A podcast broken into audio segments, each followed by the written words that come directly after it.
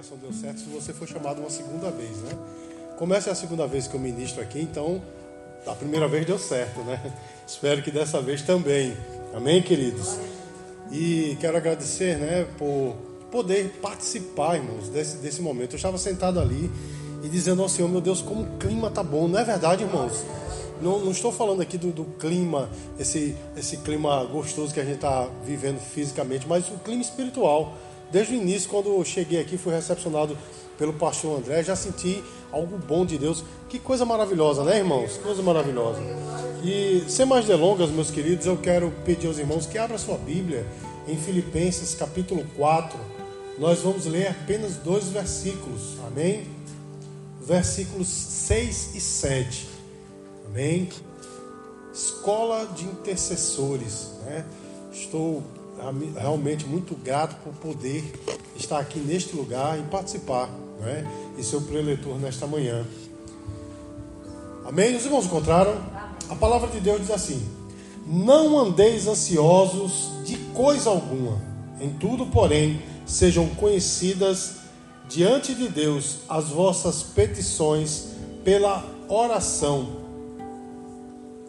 e súplica com ações de graça e a paz de Deus, que excede todo entendimento, guardará os vossos corações e as vossas mentes em Cristo Jesus.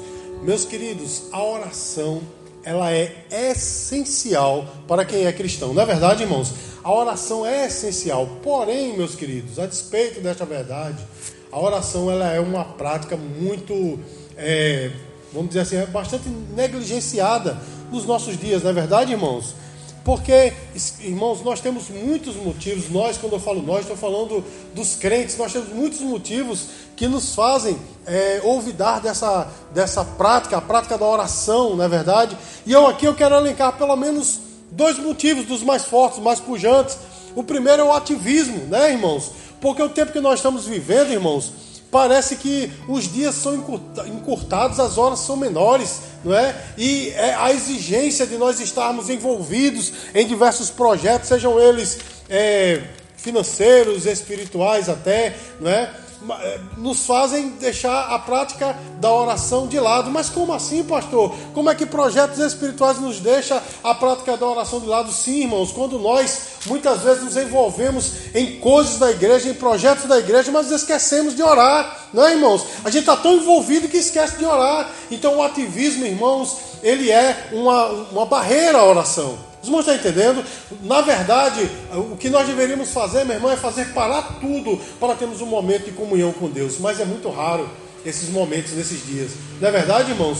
E a segunda verdade, né, que nos impede de orar é justamente a falta de afinidade espiritual, de afinidade com o céu, não é, irmãos? Os homens estão cada vez mais dados a coisas físicas que esquecem do espiritual. Tudo hoje é físico. Não é verdade, irmãos? A gente vê até na igreja, irmãos, as coisas são tratadas como se não houvesse um fator espiritual, o reino do espírito. Parece que tudo é físico, tudo tem a ver com matéria, não é, irmãos? Isso faz com que a gente se torne, quando eu falo a gente, estou falando dos cristãos espalhados na face da terra. Isso faz com que nós nos, nos tornemos cada vez mais cidadãos da terra e menos cidadãos do céu, não é verdade, irmãos? E a gente até é, esquece de orar. Eu estive conversando com um pastor né, há muito tempo atrás, e uma, ele acabou confessando para mim, ele disse assim, rapaz, eu não vejo, eu não vejo motivo para orar, Deus sabe de tudo, então ele me ouve.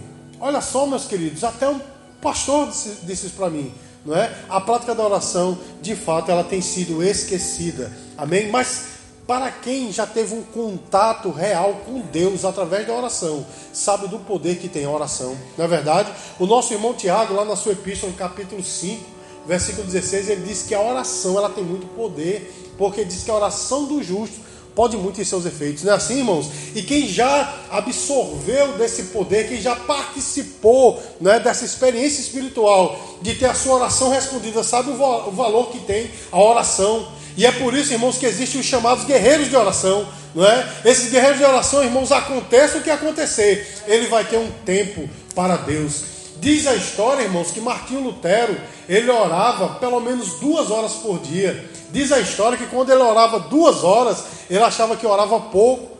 E antes dele, dele ir lá enfrentar o, o Papa, né, a cúria papal, né, o, o seu amigo Melanchthon chegou para ele e disse: Você não está com medo? E ele disse: Não, porque essa batalha eu venci ontem em oração. Você está entendendo, irmãos, o poder que tem a oração? Agora, infelizmente, a igreja de hoje tem esquecido deste poder, não é verdade, irmãos? E o que é a oração, meus queridos? A resposta é bem simplista e muito clara é que a oração é uma conversa íntima com Deus, não é? Mas nós sabemos também, irmãos, que existem níveis de conversa, não é, irmãos? Existem níveis de conversa, porque, por exemplo, quando você acorda pela manhã, obrigado, meu irmão. Quando a gente acorda pela manhã vai comprar um pão na padaria, a gente tem uma conversa com quem nos vende. Na é verdade, irmãos, a gente chega lá e diz a quantidade de pães, de pães que quer, né? E agradece. Né? Mas nós não conhecemos quem está nos vendendo. E quem está nos vendendo também não, não nos conhece. Nós vamos para o trabalho. E no trabalho nós interagimos com as pessoas, até brincamos, conversamos, né? na hora do almoço existe uma certa, um certo divertimento com os amigos de trabalho, mas principalmente ali, irmãos, nós usamos máscaras, né? não essas máscaras de pano que nós estamos usando, mas as máscaras que impedem com que as pessoas saibam quem nós somos de verdade. Não é assim, irmãos? Então nós vemos que existem pelo menos dois níveis de, de intimidade, de conversa.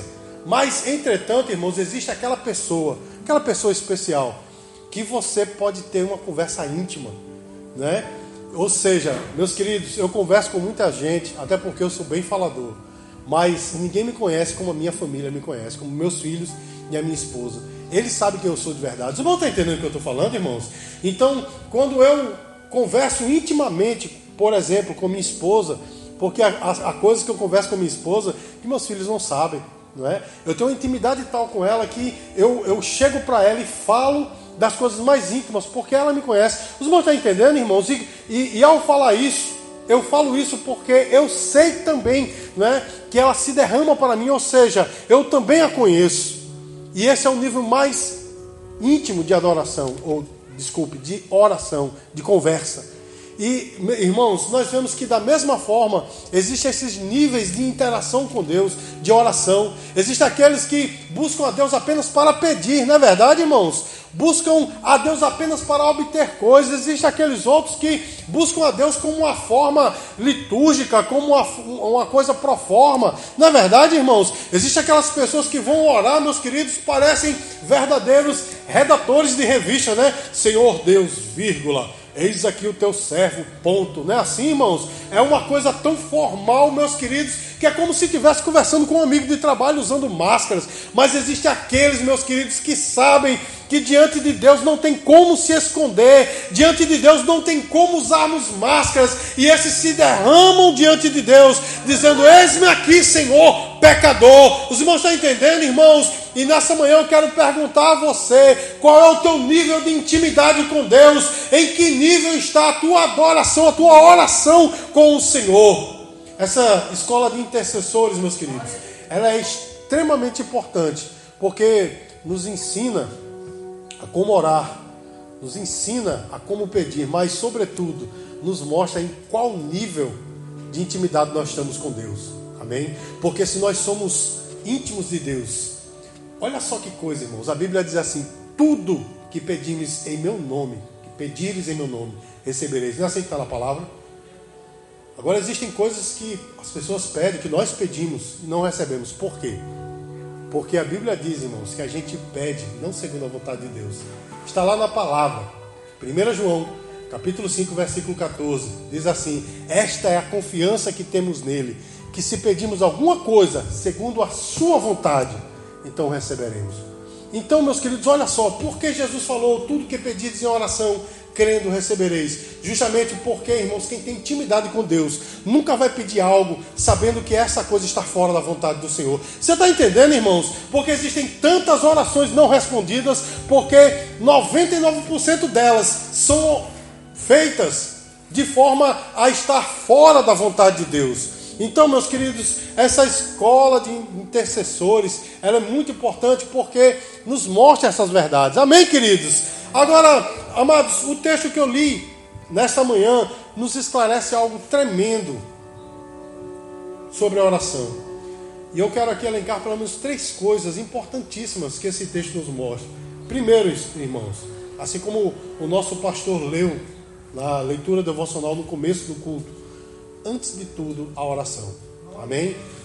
O apóstolo Paulo começa esse texto mostrando para nós, irmãos, que a oração deve vir antes de tudo, porque ele diz assim: em tudo, porém, sejam conhecidas diante de Deus as vossas petições, pela oração e súplica com ação de graças. Sabe qual é o nosso problema, irmãos? A gente costuma orar quando as coisas dão errado, não é, irmãos? A gente faz aquela oração, né? É, já, já ouviu falar da oração procurando chinelo? É aquela oração que você está na cama procurando chinelo assim para botar no lugar para dormir, né? Aquela oração bem superficial. Senhor, muito obrigado pelo dia, Jesus. Amém. Não é assim, irmão? Esse tipo de oração a gente faz quando está tudo bem. Quando dá errado as coisas na vida, a gente começa a orar com intimidade, não é? Começa a orar, Senhor, nosso problema é esse, irmãos. A nossa oração mais íntima deveria vir antes de tudo. Irmãos, Observe o ministério de Jesus, a oração no seu ministério era prioridade. A Bíblia diz que ele deixava tudo e saía pelas madrugadas para orar. Você está entendendo, irmãos? Existiam momentos que ele não tinha nem tempo para comer, mas ele tinha tempo de buscar a face de Deus em oração. Não é assim, irmãos? Olha que exemplo para nós. Parar tudo para ter um tempo com Deus. E a Bíblia diz, irmãos, que antes dele escolher os apóstolos, algo muito importante, ele orou uma noite inteira. A Bíblia diz, irmãos, que antes dele ser crucificado, ele estava lá no jardim do Getsemane orando. Você está entendendo, irmãos, o que é que o Senhor fala para nós nessa manhã? Antes de tudo, a oração. Amém, queridos? Nós temos que orar e colocar a oração como prioridade. A oração não pode ser sazonal, ou seja, a oração não pode ser casual. A oração não pode ser apenas quando as coisas dão errado, mas nós temos que orar a Deus em todo momento. Não é assim que está nas Escrituras, irmãos? Orando em todo tempo, nós temos que ter a oração como prioridade, colocando em primeiro lugar. Sabe por quê, irmãos? Porque, olha só, observe o termo que o apóstolo usou, seja em tudo, em tudo conhecidas diante de Deus as vossas petições. Ou seja, em outras traduções diz, antes de tudo, orai. É assim que está nas escrituras, irmãos. Nossa oração deve vir antes de tudo. E de que forma, irmãos, nós devemos orar? O apóstolo Paulo aqui ele usa duas palavras. Ele usa oração e usa, e usa súplica. E aqui sendo bem rápido para os irmãos, isso transparece para nós, irmãos, uma intensidade. Oração e súplica. Não sabem que a súplica ela é um, um pedido com emoção, com fervor. Então, irmãos, o que o apóstolo diz, a oração não pode ser sazonal, ocasional. A oração tem que ser intensa. Os irmãos estão entendendo, irmãos? Deve ser em todo o tempo. Ah, pastor, mas às vezes eu não tenho vontade de orar. Mas são exatamente nesse, nesses momentos que nós temos que estar em oração, nos momentos em que nós queremos. Há momentos, irmãos, que parece que o céu é de chumbo, a gente ora e parece que, que não está sendo ouvida a nossa oração. Não é assim, irmãos? Mas deixa eu te dizer uma coisa, lá em Apocalipse, no capítulo 8, a Bíblia diz que todas as orações dos santos são recolhidas diante de Deus. Está lá nas Escrituras, irmãos, até aquelas orações que nós fazemos sem fé, aquela oração que a gente faz que parece que Deus não está ouvindo, a Bíblia diz que está recolhida diante de Deus. E olha só, irmãos, vai haver um período na história em que o, os anjos vão pegar essa oração, vão colocar numa pira junto, né, com algumas coisas e vão queimar diante de Deus. E a Bíblia diz, irmãos, que quando aquele cheiro suave chegar nos narizes de Deus, ele vai pegar aquele fogo e derramar aqui na terra. Depois você ler Apocalipse capítulo 8, você vai entender do que eu estou falando. Ou seja, irmãos, para nós nessa manhã, para o nosso objetivo, saiba de uma coisa, a sua oração ela é ouvida. Você pode não estar sentindo, você pode não estar crendo, mas ela está sendo ouvida. O ouvido do Senhor não está gravado que não possa te ouvir. E ele continua, irmão, dizendo assim: com ação de graça. A oração tem que ser fervorosa, mas com ação de graça. Meus queridos, o nosso pastor falou aqui nessa manhã algo tremendo, que é um exemplo para nós. Antes de orar, primeiro o louvor. Você está entendendo, irmãos? Primeiro agradeça. E as Escrituras fala aqui, o apóstolo Paulo, ele diz aqui para nós, com ação de graças. É nós orarmos, não temos nem a certeza se vai acontecer, mas agradeça. Porque acontecendo é Deus que está no negócio, não acontecendo é Deus que está no negócio. Porque as Escrituras dizem que tudo coopera para o nosso bem. Quando Deus diz não, é para o nosso bem. E quando Deus diz: Toma aqui, meu filho, é para o nosso bem. Então nós temos que orar com ações de graça. Irmãos, eu me lembro de um, de um. Eu li dois livros de um mesmo autor chamado Merlin Corotters. Ele escreveu dois livros fascinantes: O Poder do Louvor e o Louvor que Liberta. Dois livros fantásticos. Depois os irmãos procuram, tem até em PDF para baixar, hoje em dia gratuitamente. Os irmãos podem ler, são livros bem antigos, mas que falam muito, não só apenas sobre louvor, mas fala sobre a oração. E ele, um dos dois livros, eu não me lembro qual, ele conta uma história interessantíssima. Ele era capelão do exército norte-americano no tempo da guerra do Vietnã. E ele foi convocado para ir à guerra. Só que ele estava enfrentando uma luta em casa. Ele era pastor da igreja batista e sua filha o acompanhava, mas ele, é, ele teve que deixá-la. Ele era um viúvo e ele teve que deixá-la ir para o Vietnã. E só que lá, enquanto ele estava no meio daquela guerra, ele não, não vinha ocasionalmente para os Estados Unidos, ficava lá há muito tempo, era capelão do exército. E aí ele soube de uma notícia, alguém da família mandou uma carta dizendo: Olha, tua filha deixou a casa, enlouqueceu, deixou a casa, se envolveu com camarada, caiu na prostituição, caiu no mundo. Se não me falha a memória, eu li faz muitos anos que eu li, mas me parece que ele era do Arkansas. E essa mulher saiu do estado e tal. E ele disse: Senhor, e agora? Eu tenho aqui uma, uma missão, sou capelão do exército, está havendo uma guerra. Pessoas estão morrendo, eu estou dando apoio né, aos que ficam, eu estou, eu tenho essa missão, mas a minha família em casa. E ele orava, orava, e vinha na mente dele, a, ele conta no livro, a filha dele em cima de uma mesa, né, com roupas escassas, dançando, né, embriagada, e ele chorava muito e dizia: Senhor. E aquela visão vinha na mente dele. Mas um dia ele leu esse texto e quando ele começou a orar, que veio aquilo na mente, ele disse: Não, Senhor, a tua palavra diz que eu devo orar com ação de graça. Senhor, muito obrigado pela minha filha. Muito obrigado pelo, pelo que ela já foi. E muito obrigado pelo que ela vai ser. E começou a agradecer, começou a agradecer. E foram se passando os, os tempos. E ele recebeu, depois de algum tempo, não me lembro quanto tempo, mas ele recebeu uma licença para voltar para os Estados Unidos. E ele voltou. Quando chegou lá no Arkansas, ele procurou a filha por todo o estado e ele encontrou alguém da família que disse: Ah, você não sabe? E ele disse: Não, olha, sua filha enlouqueceu. Se envolveu com uma pessoa, saiu aqui do estado, foi para outro estado, se envolveu com prostituição e tal. E, e aquilo que ele, que ele via aconteceu. Ela foi ser stripper em Las Vegas. Quer dizer, me parece que é muito longe do estado onde ele estava. E ele ficou assim atordoado. Aí a pessoa da família diz a ele: Mas tenha calma, tenha calma em um momento, ela embriagada, num cassino lá no, na, em Las Vegas, me parece que é no Texas, né? Ela simplesmente saiu de onde estava, procurou a igreja evangélica e voltou para Jesus. Hoje é casada com um pastor na cidade de Las Vegas. Irmãos, e isso na vida daquele, daquele homem, né, do Merlin Corópolis, foi uma lição tremenda para mim também. Sabe qual é a lição, irmãos? De ainda que nós não estejamos vendo Ainda que nós não estejamos crendo, nós temos que agradecer. Porque tudo tem um propósito. Você está entendendo, irmãos? Tudo tem um propósito. E também na oração, irmãos, tudo tem um propósito. Em que área, irmãos, a oração age? A oração, irmãos, ela atua onde é mais necessário. Sabe aonde, irmãos? No nosso coração. Porque a Bíblia diz o seguinte: olha só o que diz. Versículo 7, versículo 6 diz assim: Não andeis ansiosos em coisa alguma, em tudo, porém, sejam conhecidas diante de Deus as vossas petições, pela oração e súplica com ação de graça. E a paz de Deus, que excede todo o entendimento, guardará o vosso coração e a vossa mente em Cristo Jesus. A oração ela atua onde é mais importante, sabe onde, irmãos? No coração. Porque o nosso irmão Salomão, lá no capítulo 4 de Provérbios, né, versículo 23, ele diz assim: De tudo que se tem que guardar, guarda o teu coração, porque dele procede as saídas da vida. O coração, irmãos, é a parte mais importante do homem, porque é a sede dos nossos pensamentos e dos nossos sentimentos. E a oração nos guarda justamente aí é no coração. Você está entendendo, irmãos? E a Bíblia diz, meus queridos, que é para nos guardar da ansiedade. Em algumas traduções diz inquietude. E eu vou dizer uma coisa para você nessa manhã, irmão.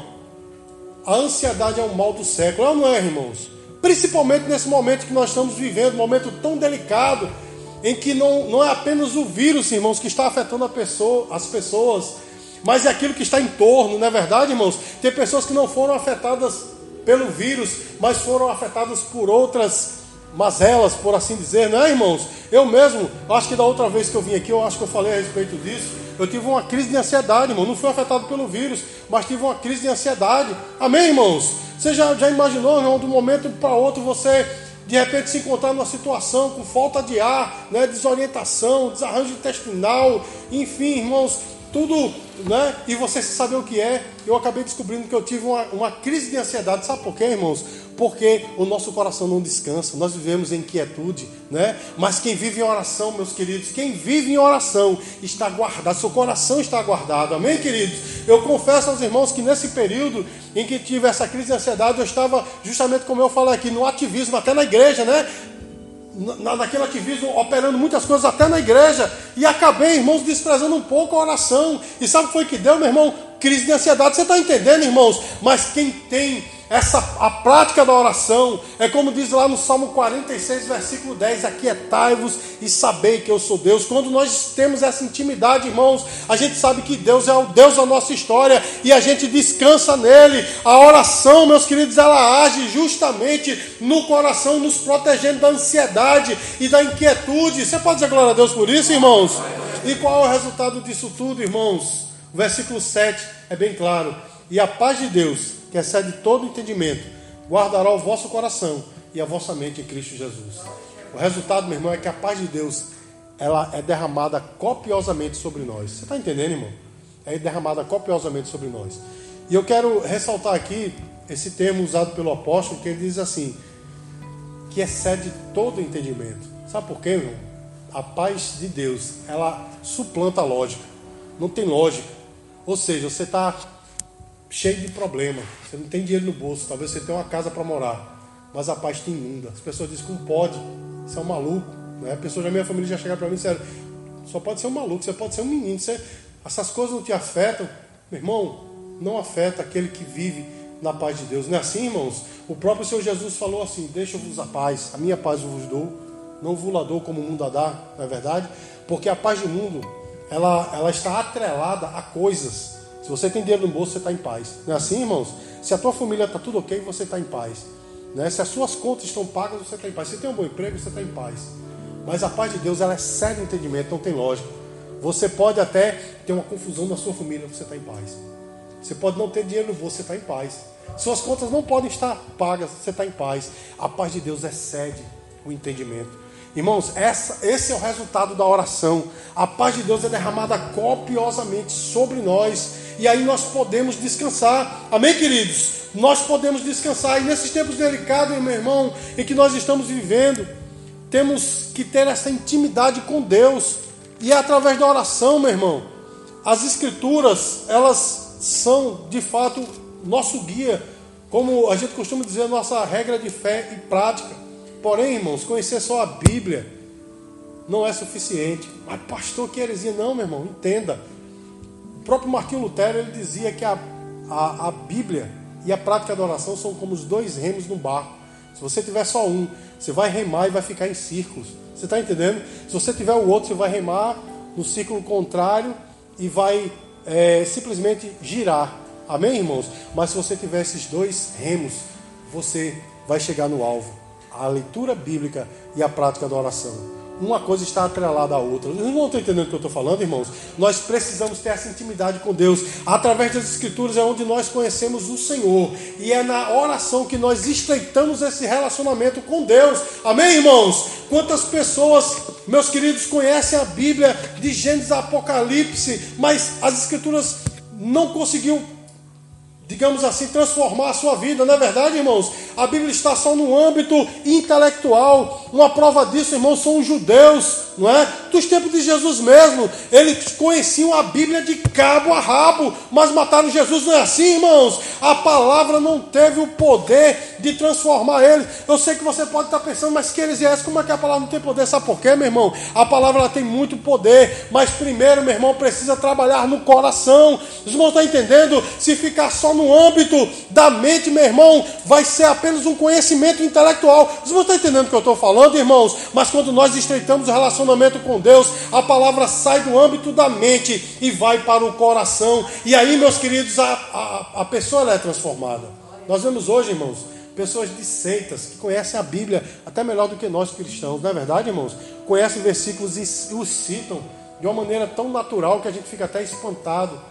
Mas as Escrituras passou a ser apenas um conhecimento intelectual. Mas quando o crente tem intimidade com Deus, vive em intimidade, as Escrituras o transformam. E aí, meu irmão, é aí que a paz de Deus, que excede todo entendimento, ela é derramada copiosamente sobre nós.